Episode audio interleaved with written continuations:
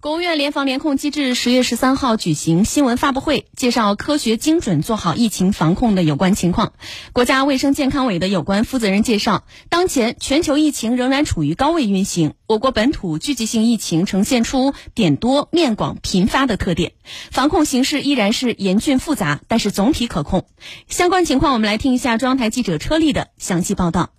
近期，我国持续面临境外疫情输入和本土疫情传播扩散的双重风险，局部地区疫情出现反弹，新疆疫情出现反复，但总体可控；内蒙古疫情形势明显好转，病例数显著下降；四川、甘肃、山西等地疫情逐步控制，宁夏、西藏疫情稳定向好，其他部分省份疫情多点散发。国家疾控局船防司司长、一级巡视员雷正龙表示。我们将在坚持动态清零总方针的前提下，在评估措施效果的基础上，结合国内外疫情防控形势和病毒变异等因素，持续完善优化疫情防控政策，统筹做好疫情防控和社会经济发展。目前，新冠肺炎感染者中，轻症和无症状感染者比例最高。我们为什么不能与病毒共存，而要坚持动态清零呢？国家卫生健康委疫情应对处置工作领导小组专家组组长梁万年指出，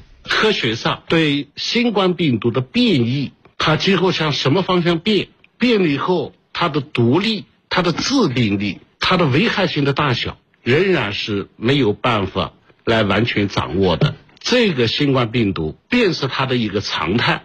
在这种很大的不确定性情况下，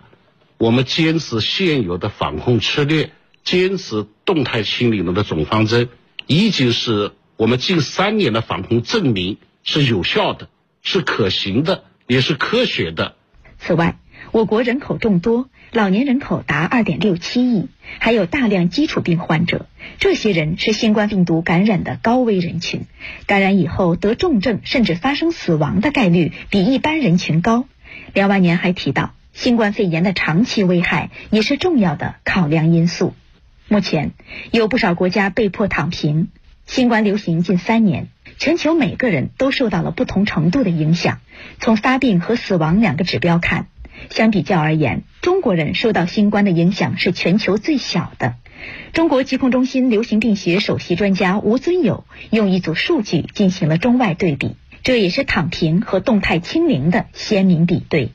截止十月十号，我们按照。每十万人口来统计新冠的感染率，中国的感染率呢？每十万人口是七十人，是美国的四百八十三分之一。中国本土的新冠死亡率每十万人口零点四，那相当于美国的呢七百八十五分之一。那无论是与美国进行比较，还是与全球进行比较，那中国呢是一个绝对的。优等生。